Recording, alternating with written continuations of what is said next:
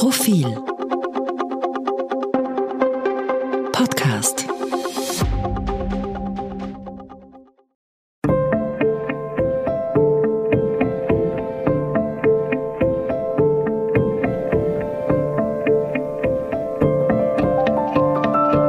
Tauwetter, der Profil-Podcast zur Klimakrise. Herzlich willkommen, liebe Hörerinnen und Hörer, zu Profil Tauwetter, dem Podcast zur Klimakrise. Mein Name ist Christina Hiptmeier. Und ich bin Josef Gepp. Hallo. Kürzlich wurden im Europaparlament über die Reform der gemeinsamen Agrarpolitik, kurz GAP, abgestimmt. Sie soll unter anderem die europäische Landwirtschaft umwelt- und klimafreundlicher machen. Wie und ob das gelingen kann, darüber sprechen wir heute mit Brigitte Reisenberger, Landwirtschaftssprecherin der Umweltorganisation Global 2000.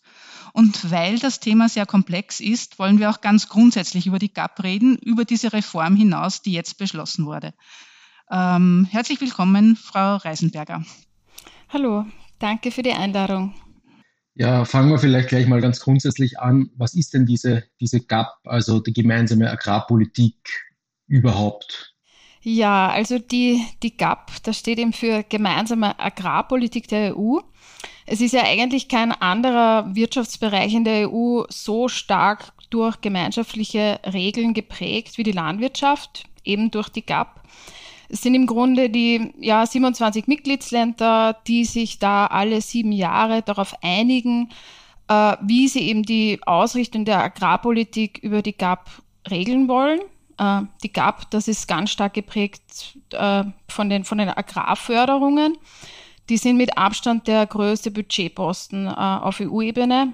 Also in der aktuellen, in der nächsten Periode, also die nächsten sieben Jahre, wird es da um 387 Milliarden Euro gehen. Und leider spielen da Umweltbelange äh, auch diesmal wieder nur eine eher untergeordnete Rolle und das, obwohl die Landwirtschaft so, so große Auswirkungen äh, auf, die, auf die Umwelt hat. Und ja, die GAP ist eigentlich schon sehr alt, ähm, ist vor über 60 Jahren entstanden. Im Nachkriegseuropa sollten die Menschen mit genügend Nahrungsmitteln zu angemessenen Preisen versorgt werden. Ähm, das Ziel der Selbstversorgung, das hat die GAP eigentlich innerhalb von kürzester Zeit erreicht. In den, in den 70er Jahren hat es da diese Bilder von den Milchseen, Butterbergen gegeben und die Bauern und Bäuerinnen haben eigentlich schon damals mehr Nahrungsmittel produziert, als eigentlich gebraucht wurden. Und die GAP, die wurde jetzt eigentlich in den Jahren dazwischen natürlich mehrfach äh, überarbeitet aber aktuell entspricht sie eigentlich nicht mehr unbedingt den Herausforderungen äh, des 21. Jahrhunderts. Ähm, das betrifft äh, speziell den enormen Einfluss der Landwirtschaft äh, aufs Klima, auf die Natur, äh, auf, auch auf nachhaltige Entwicklung oder, oder globale soziale Gerechtigkeitsfragen. Das heißt, jetzt gerade ist das Thema aktuell, weil das Fördervolumen für die kommenden Jahre beschlossen worden ist. Verstehe ich das richtig? Äh, genau, also es wurde jetzt äh, eigentlich schon die letzten zwei Jahre ganz, ganz heiß äh, verhandelt. Das ist ja da sowohl das Parlament dran beteiligt, der Rat, äh, die Kommission. Äh, und jetzt im Sommer wurde im sogenannten Trilog mal so die politische Einigung äh, erzielt. und die Verhandlungen liefen jetzt noch weiter. Gerade vor vorige Woche hat das Parlament dann zugestimmt äh, diesen Vorschlägen. Äh, und aktuell ähm, tun gerade die ganzen einzelnen Mitgliedstaaten sozusagen ihre nationalen Pläne ausarbeiten. Es ist ja jedes dieser 27 Länder aufgerufen, einen eigenen Plan äh, für die um Umsetzung dieser, dieser GAP äh, auszuarbeiten. Äh, die GAP, die besteht ja aus, aus zwei Teilbereichen. Äh, haben vielleicht schon manche gehört, die sogenannten zwei Säulen äh, der GAP. Die erste Säule, äh, da ist der Großteil eigentlich des GAP-Geldes äh, mit drinnen. Da werden diese Pauschalen an landwirtschaftliche Betriebe ausgezahlt, also die Flächenprämien oder unter Direktzahlungen ist das auch bekannt.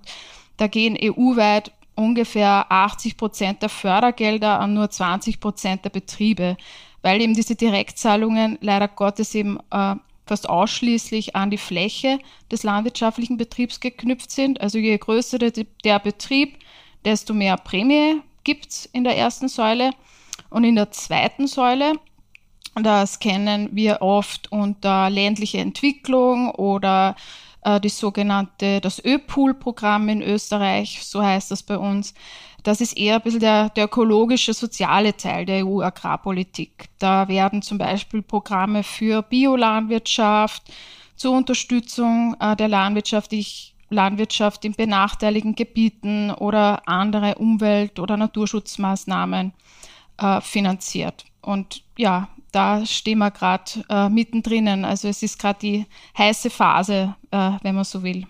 Das heißt, diese nationalen Pläne, die jetzt vorgelegt werden sollen, die beziehen sich auf die zweite Säule oder, oder auf, also, oder auf beide. die erste, also die Förderungen, auf beide, okay.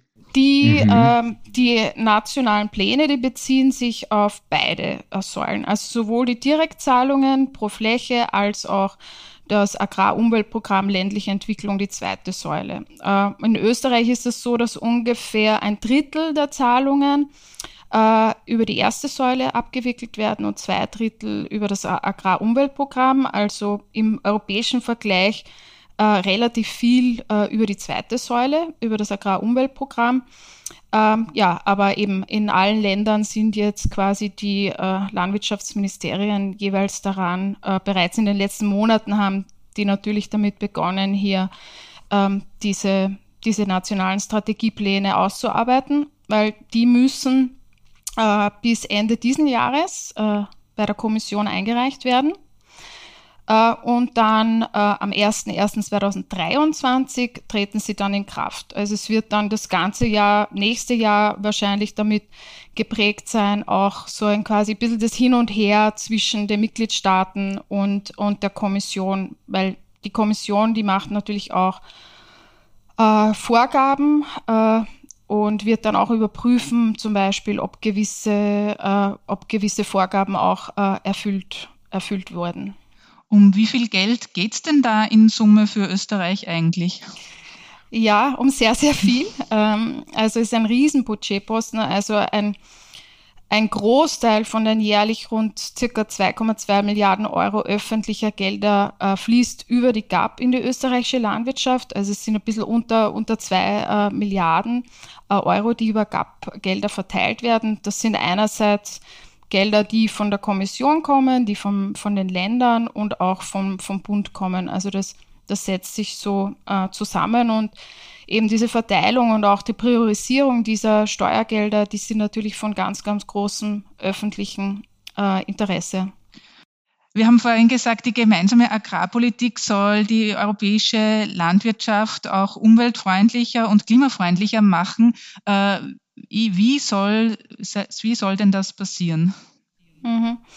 Also der Europäische Rechnungshof, der hat sich jetzt erst äh, diesen Sommer mit einem Bericht äh, zu Wort gemeldet, aus dem hervorgeht, dass die, die Treibhausgasemissionen aus der Landwirtschaft im Rahmen der aktuellen GAP trotz der Verwendung von 100 Milliarden Euro für die Bekämpfung des Klimawandels dass das nicht zurückgegangen ist, äh, dass die Landwirtschaft für 10 Prozent der EU-Treibhausgasemissionen verantwortlich ist. Das schätzt auch der Europäische Rechnungshof. Also das ist hier ein ganz, ganz äh, wichtiger Hebel eigentlich, äh, die GAP äh, im Zusammenhang mit dem, mit dem Klimaschutz. Und wir sehen ja die negativen Auswirkungen, die sind ja auch in der österreichischen Landwirtschaft bereits ganz unmittelbar spürbar. Also Trockenheit oder sehr nasser Sommer, äh, wie es jetzt war, Extremwetterereignisse, erhöhter Schädlingsbefall. Also das führt ja jetzt schon für viele Bauern und Bäuerinnen in Österreich zu Mindererträgen, zu Ernteausfällen. Und die Prognosen so der, der Klimamodelle, die zeigen eigentlich, wenn wir weiterhin so in der Landwirtschaft wirtschaften wie bisher, dann werden die Ertragseinbußen in vielen Regionen Österreichs äh, auch steigen. Und wir sind jetzt in Österreich nicht unbedingt ganz vorne mit dabei, wenn es um den Rückgang der landwirtschaftlichen Treibhausgasemissionen geht. Also wir zählen da eher zu den Schlusslichtern in der Europäischen Union. Ähm, in Österreich sind die ähm, also die, die äh, Treibhausgasemissionen, die sanken zwischen 1990 und 2018 in Österreich nur halb so stark, äh, wie das im europäischen Durchschnitt der Fall war.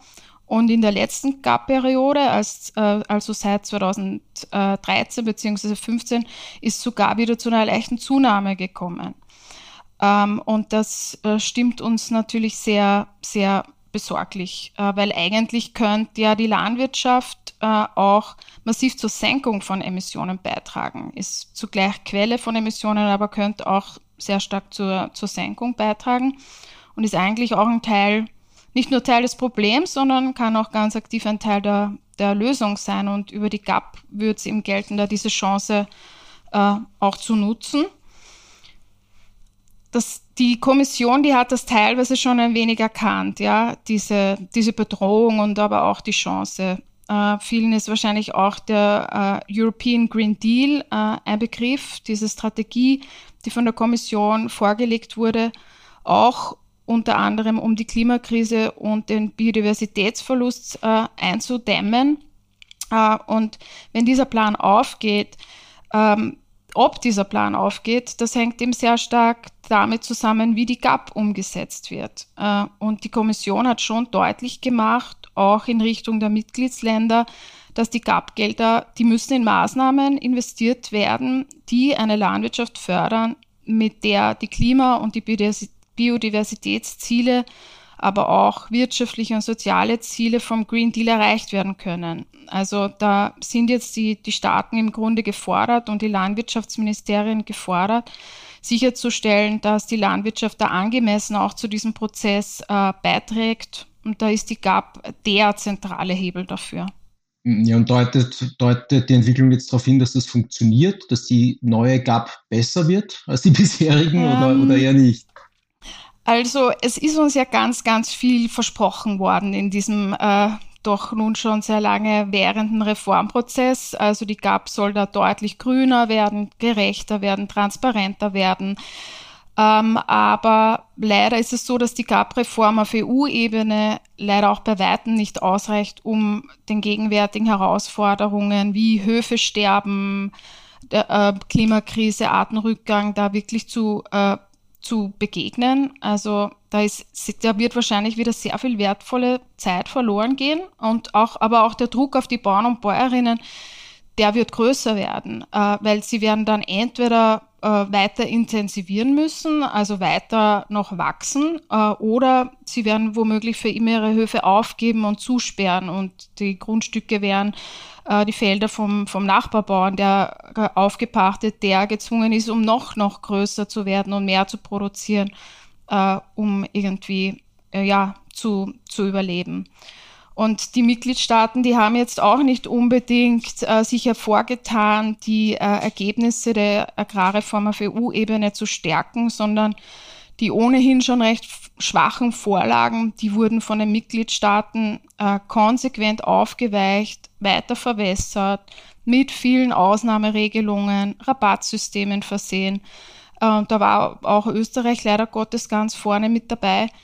Ähm, die Direktzahlungen in der ersten Säule, die werden weiterhin nur völlig unzureichend an minimale, verbindliche ökologische Mindeststandards geknüpft werden und es werden weiterhin eher, eher die Großen äh, profitieren. Äh, da ist auch zum Beispiel eine vielfach geforderte Obergrenze bei den Direktzahlungen, die ist auch gescheitert. Die ist nur optional mit drinnen jetzt in den Vorgaben, aber praktisch wird das wahrscheinlich kaum, kaum jemand umsetzen oder kaum ein, kaum ein Mitgliedstaat umsetzen. Also da ist wenig übrig geblieben von dieser großen angepriesenen grünen Architektur. Ein, ein kleiner grüner Anstrich ist vielleicht äh, übrig geblieben. Und was sind jetzt die Eckpunkte des österreichischen Strategieplans? Kann man da so ein paar, die wichtigsten bisschen festmachen? Mhm. Ähm, ja, also wir haben uns natürlich diesen, diesen GAP-Strategieplan und die Entwürfe, die dazu vorliegen, schon äh, äh, schon zu Gemüte geführt. Das sind mehrere hundert Seiten, unglaublich umfangreich, extrem technische Dokumente, wie man sich vorstellen kann. Ähm, wir haben uns bei Global 2000 da eben einige Bereiche heraus, äh, herausgepickt oder die wir als besonders zentral äh, sehen, herausgenommen. Ähm, zum Beispiel im Bereich der Treibhausgasemissionen, da ist äh, zu befürchten, dass bei den Investitionsförderungen weiterhin sehr, sehr viel Geld in neue Stallbauten, also eher den Ausbau der Fleischproduktion fließen wird. Was wir da eigentlich eher brauchen würden, wäre die Treibhausgasemissionen in dem Bereich zu senken. Ähm, und das kann eigentlich nur durch eine, eine Reduktion der Fleisch- und auch der Milchproduktion vonstatten gehen. Und daher muss es eine weitere, muss eine weitere Intensivierung der Tierhaltung eher gestoppt und der Umstieg in eine artgerechte, in eine standortgerechte Tierhaltung viel mehr gefördert werden, als das aktuell der Fall ist. Also das könnte zum Beispiel erreicht werden durch Förderanreize für weniger Tiere auf einem Bauernhof und einen geringeren Produktionsdruck, Kraftfuttereinsatz drastisch zu reduzieren, ähm, eben die Tierhaltung direkt an die vorhandene Fläche mehr anzupassen. Also auch zum Beispiel äh, hofeigene Eiweißfuttermittel, hofeigene Sojaproduktion mehr zu, mehr zu fördern. Das wäre also viel mehr im Sinne der Kreislaufwirtschaft. Äh, Im Vergleich dazu wird halt jetzt mehr in Investitionsförderungen für noch größere äh, Ställe äh, rein investiert. Ähm, Im Bereich Pestizidverzicht äh, tut sich leider auch viel zu wenig. Also da fehlt uns ein flexibleres, äh, attraktiveres Förderangebot. Es ist nach wie vor möglich, ähm, auch im Agrarumweltprogramm Förderungen zu bekommen, äh, wenn man Glyphosat zum Beispiel verwendet. Also das Agrarumweltprogramm ÖPOL ist nicht an den Verzicht von Glyphosat äh, geknüpft, was vielfach gefordert wurde. Auch äh, im Bereich Biolandwirtschaft äh, schaut es nicht sonderlich gut aus. Da wurde zwar äh, zwischen, also vor einigen Monaten wurde da, äh, ist der Plan vorgelegt worden, da war herauszulesen, dass es das eigene Biomodul äh, beziehungsweise die eigene Biomaßnahme gestrichen werden hätte sollen. Das wurde mittlerweile äh, wieder rückgängig gemacht, Gott sei Dank. Aber die Prämiengestaltung ist äh, eher, äh, schaut schlecht aus äh, für die, für die Biolandwirtschaft. Und wir finden, das ist ein ein ziemlich fatales äh, Zeichen. Da muss, äh, muss sich noch einiges ändern in den nächsten Wochen, so hoffen wir. Aber ist Österreich in Sachen Biolandwirtschaft jetzt so europaweit gesehen nicht ohnehin schon ziemlicher Vorreiter? Äh, ja, das stimmt absolut. Ähm, also in, Euro, in Österreich sind so gut 25, 26 Prozent der landwirtschaftlichen Fläche werden bereits biologisch äh, bewirtschaftet. Äh, aber was wir mit dem aktuellen Plan sehen, ist da eigentlich, dass da Rückschritte äh, zu erwarten sind oder auch zu, zu befürchten sind, weil einfach die Anreize dann fehlen würden für, äh, für noch mehr Biolandwirtschaft. Also das Ziel, ähm, äh, dass das Ministerium rausgegeben hat, bis 2030 30 Prozent äh, Bio zu erreichen, das ist halt nicht sehr äh, ambitioniert, weil wenn wir jetzt schon bei 26,4 Prozent sind, also würde man da einfach die bisherige Entwicklung bei der Biolandwirtschaft in der laufenden Periode fortschreiben, dann würde man quasi automatisch eigentlich 2030 bei knapp 36 Prozent liegen. Und auf EU äh, Ebene gibt es äh, das Ziel 25 Prozent Bioflächen. Äh, und in manchen Ländern äh, dümpeln wir da irgendwo im einstelligen herum. Das heißt, da muss auch in Österreich irgendwie seinen Beitrag leisten und kann jetzt nicht sich ausruhen und sagen, wir sind eh schon bei 26 Prozent. Äh, wir fördern das jetzt nicht mehr nicht mehr entsprechend weiter, weil das kann auch ganz, das ist ein fatales Signal, was da eigentlich äh, gesendet wird, inmitten von einer Klima- und Bi Biodiversitätskrise, da die Bio-Basismaßnahme äh, zu kürzen, Ob, obwohl die so hohe Grundleistungen äh, zur ökologischen Nachhaltigkeit mit sich bringt, bei, bei der Pestizidreduktion, bei, so viel, bei der Biodiversität so viele wertvolle Beiträge leistet, das ist für uns unverständlich, wie da quasi bei, der, bei einer der wertvollsten und wichtigsten Maßnahmen im Agrarumweltprogramm eher sehr stark auf die Bremse gestiegen wird, anstatt äh, die Biomaßnahme noch viel mehr äh, zu fördern und mehr hervorzuholen. Gut, es, es, gibt also viel Kritik einerseits an der GAP als Ganzes auf EU-Ebene, andererseits auch am österreichischen nationalen Plan. Aber was, wie, wie, wie jetzt mal, um, um ein bisschen die österreichische Innenpolitik anzusprechen, wie läuft das dann in der türkis-grünen äh, Koalition? Die, die müssten ja, die müssten, die Grünen müssen ja so seit jeher Anwälte dieser, sagen wir mal, Biolandwirte und so weiter. Ähm, was sagen die dazu? Mhm. Ähm, also der GAP-Strategieplan, ja, der, dessen Ausgestaltung liegt im Landwirtschaftsministerium und es ist anzunehmen, dass da natürlich die Grünen auch äh, versuchen äh, mitzureden und äh, Dinge wie Biolandwirtschaft oder auch mehr Förderung für kleine Betriebe äh, besser dastehen zu lassen, beziehungsweise mehr, mehr zu fordern und, und diese Förderung äh, zu fordern. Aber äh, ja, wir sehen halt einfach, dass da an, an, manchen, an manchen Punkten echt noch ganz viel, äh, ganz viel Luft nach oben ist. Ähm, und da eigentlich eher äh, versucht wird, zumindest vom Landwirtschaftsministerium, eher den Deckel drauf zu halten und eher sozusagen die, mh, die Verteilung der Gelder und die Mitsprache sozusagen eher auf ein Minimum runter äh, zu drücken und da jetzt nicht gerade äh, ambitioniert vorzugehen. Also da gibt es noch, äh, ja, wie gesagt, da gibt es noch äh, Luft nach oben. Und, und, was mich noch interessieren würde, Sie sagen, bei den Emissionen aus der Landwirtschaft ist Österreich Schlusslicht oder eines der Schlusslichter in Europa. Wie passt das zusammen, wenn, wenn es in Österreich einen hohen Bioanteil und eine wahrscheinlich eher kleinräumige Landwirtschaft gibt im Vergleich zu Ländern wie, ich weiß nicht, den Niederlanden oder sowas? Mhm. Also Österreich ist da jetzt nicht Schlusslicht, aber ist jetzt sicherlich nicht Vorreiter, sondern eher ähm, sozusagen bei der, bei der Reduktion, auf diese habe ich mich bezogen, also auf die Treibhausgasreduktion, äh, da sind sie eher, eher weiter eben im, im hinteren Feld äh, mit dabei. Das heißt, äh, der absolute Ausstoß ist eh okay, aber es geht halt sehr wenig runter in Österreich. Es das geht sehr, so sehr, es geht sehr wenig äh, runter. Natürlich haben äh, zum Beispiel eben Länder wie die Niederlande mit einer extrem intensiven äh, Tierproduktion, äh, Fleisch, Milchproduktion auf sehr geringem Raum natürlich einen extrem hohen, extrem hohen Ausstoß, aber äh, in Österreich gäbe es da sicherlich auch was zu tun und ich finde, da geht es auch darum, sozusagen sehr ambitioniert voranzugehen und nicht immer eher darauf zu verweisen, dass es ja in den anderen Ländern äh, noch äh, sozusagen viel, viel schlimmer, viel schlimmer steht, sondern eher da mit ja, ambitioniert irgendwie voranzugehen und das, äh, das fehlt uns ein wenig.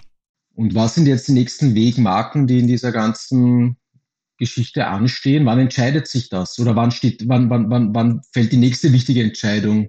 Mhm. Äh, ja, also die nächsten Wochen werden da im Grunde entscheidend sein, weil jetzt wird, ist sozusagen der, der GAP-Strategieplan in den, äh, in den finalen Zügen. Er muss jetzt Ende des Jahres äh, abgegeben werden und wir wissen, dass in verschiedenen Bereichen schon noch äh, die, wichtige Diskussionen auch anstehen und dass es noch nicht final äh, ausdiskutiert ist. Ähm, und dann wird man sehen, wie die Kommission auf diesen Plan äh, reagiert, weil die werden sich dann natürlich auch anschauen, kann mit diesem Strategieplan können damit die Green Deal-Ziele zum Beispiel erfüllt werden oder halten sich die Pläne überhaupt an die EU-Vorgaben? Äh, um ein Beispiel äh, rauszugreifen, ähm, auf EU-Ebene wurde festgelegt, dass in der ersten Säule, also bei den Direktzahlungen, 10 Prozent dieser Direktzahlungen umverteilt werden müssen äh, in Richtung kleiner Höfe, äh, um, um die kleinbäuerlichen Strukturen zu erhalten. Also jedes Land muss sozusagen diese 10, 10 Prozent umverteilen.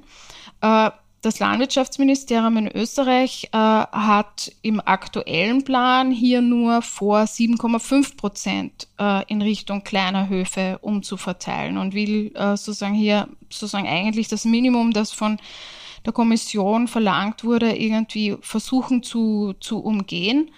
Ähm, wir werden noch sehen, ob, ob Ihnen das gelingen wird oder ob die Kommission sagen wird, es muss hier mehr getan werden bei den Umverteilungszahlungen äh, in Richtung der kleinen Höfe. Wir sehen ja, dass in Österreich äh, speziell auch die, die kleinen Höfe die sind, die, die für immer zusperren müssen, äh, dass das Höfesterben äh, da kein Ende hat. Und da gäbe es jetzt sozusagen die Möglichkeit, speziell hier die, die ersten Hektar mehr zu, vor, zu fördern äh, und somit den kleinen Höfen speziell und gezielt unter die Arme zu greifen. Äh, und äh, das Ministerium sagt hier eher, ähm, vers versucht hier das eher quasi zu umgehen und weniger Umverteilungszahlungen zu machen, als eigentlich verlangt werden würde von Kommissionsseite. Also das wird dann nächstes Jahr noch spannend werden, wie das, wie das noch hin und her gehen wird. Ähm, irgendwann im Laufe vom nächsten Jahr wird dieser Prozess dann abgeschlossen sein. Äh, dann äh, wird eben ab 01.01.2023, wenn das alles so hält, äh, sozusagen die neue Förderperiode starten. Und für die Bauern und Bäuerinnen heißt das, die werden wahrscheinlich nächstes Jahr im Herbst sozusagen dann die, die Anträge stellen. Und die wollen, die sind natürlich auch schon sehr erpicht darauf zu wissen, wie, wie die nächste Förderperiode für sie äh, ausschauen wird, weil ja, natürlich kann man sich vorstellen, für jeden Bauern, für jede Bäuerin in Österreich ist das ganz eine, ganz eine zentrale Angelegenheit. Wie positioniert sich denn hier die Landwirtschaftskammer? Äh, schmeißt sich die auf die Gleise für die Kleinbauern oder wie, wie ist die Haltung generell zum GAP, zu den GAP-Plänen? Mhm. Ähm, ja, die Landwirtschaftskammer ähm, Kammers ist, ist auch jetzt kein monolithischer Block. Ne? Also da gibt es auch sozusagen durchaus Akteure, denen die aktuelle Umverteilungszahlung mit diesen 7,5 Prozent äh, ein bisschen zu wenig ist, äh, die da auch sagen, da wäre noch, da wäre noch mehr Luft nach, nach oben da äh, und die sich da sehr wohl auch für kleinbäuerliche Interessen einsetzen, aber andere Landwirtschaftskammern, die eher zum Beispiel aus, aus, äh, aus Bundesländern kommen, wo eher sozusagen viele großflächige, große Ackerbaubetriebe sind, äh, die würden sich, äh, wie Sie jetzt gesagt haben, jetzt nicht gerade sozusagen auf die Gleise schmeißen für, für die Interessen äh, der ganz Kleinen. Also unterschiedlich. Grundsätzlich aber haltet schon die Landwirtschaftskammer eher auf ähm, sagen wir, exportorientierten, an der exportorientierten Landwirtschaft der konventionellen Landwirtschaft der Großen fest. Also an einer wirklichen Trendwende äh, ist die Landwirtschaftskammer leider auch nicht interessiert. Was sind denn die Punkte, wo Sie noch Chancen sehen, dass da noch was repariert werden könnte, beziehungsweise wo sehen Sie, was sind die dringendsten Punkte, wo, wo da noch was geändert werden müsste in diesem Strategieplan? Also wir sehen eben, dass da eben vereinzelt äh, geringfügige Überarbeitungen schon durchgeführt wurden ähm, und da auch äh, auf teilweise auf unsere Empfehlungen und Analysen irgendwie auch mit eingegangen wurde. Aber wir sind noch nicht annähernd dort, äh, wo wir sein sollten für eine zukunftsfähige Landwirtschaft. Und da bleiben uns jetzt noch ein paar wenige Wochen Zeit, um hier gegenzusteuern. Und für so eine ganz Grund, für eine zukunftsfähige Landwirtschaft, ja, da sind grundlegende Korrekturen auf jeden Fall noch notwendig bei den teilweise wirklich klimaschädlichen Investitionsförderungen. Wir brauchen ganz, ganz dringend höhere Förderungen für die Biolandwirtschaft in Österreich, äh, um dieses Erfolgsmodell äh, sozusagen weiter auszubauen. Und wir brauchen dringend, um das Höfesterben zu stoppen und umzukehren, eine gerechtere Verteilung bei den Direktzahlungen zum Erhalt äh, der kleinen Höfe. Ja, also und wenn ein GAP-Strategieplan, der bei so, so wichtigen äh, Klimazielen oder Umweltzielen und bei der Biodiversität äh, hier schon vorprogrammiert quasi verfehlt, dann muss der auf jeden Fall ja nochmal grundlegend überarbeitet werden, weil wir wollen sozusagen Praktiken von Bauern und Bäuerinnen fördern, die gut für die Natur, gut fürs Klima sind und letztlich auch ja eine gute Grundlage sind für, für, die, für die Zukunft äh, der Landwirtschaft in Österreich. Dann kann man nur sagen, Ihr Wort in Frau Minister Köstingers Gehörgang sozusagen. Wir hoffen es. Und unsere Vorschläge, die liegen ja am Tisch. Wir haben viele Analysen äh, gemacht, gemeinsam mit anderen Organisationen, auch mit bäuerlichen Organisationen, äh, mit Bioverbänden, mit den Imkern. Also wir haben uns wirklich äh, äh intensiv mit diesem GAP-Strategieplan auseinandergesetzt, haben äh, bei vielen Stakeholder-Prozessen uns beteiligt, haben viele eigene Maßnahmen auch äh, entwickelt und dem Ministerium übermittelt. Also die, unsere Vorschläge, die liegen am Tisch. Ja, wir werden die Entwicklung jedenfalls aufmerksam äh, mitverfolgen und in der Profilausgabe Nummer 49 wird es auch was zum Thema GAP zum Lesen geben. Also schauen Sie doch mal rein. Danke fürs Kommen. Das war Brigitte Reisenberger von Global 2000. Wir würden uns freuen, wenn Sie uns auf Twitter folgen unter @profiltauwetter. Schicken Sie uns dorthin Anregungen, Kritik, Feedback, entweder per Twitter oder es geht auch per Mail an podcasts, also mit s, profil.at. Empfehlen Sie uns weiter, abonnieren Sie uns und bewerten Sie uns auf den gängigen Plattformen. Und besonders freut es uns, wenn Sie unseren eigenen Tauwetter-Feed abonnieren. Den finden Sie, wenn Sie auf Apple iTunes, Spotify oder den anderen gängigen Podcast-Plattformen nach Tauwetter suchen und ganz einfach auf Abonnieren klicken. Das war's für heute. Danke fürs Zuhören und bis zum Freitag in zwei Wochen bei Tauwetter.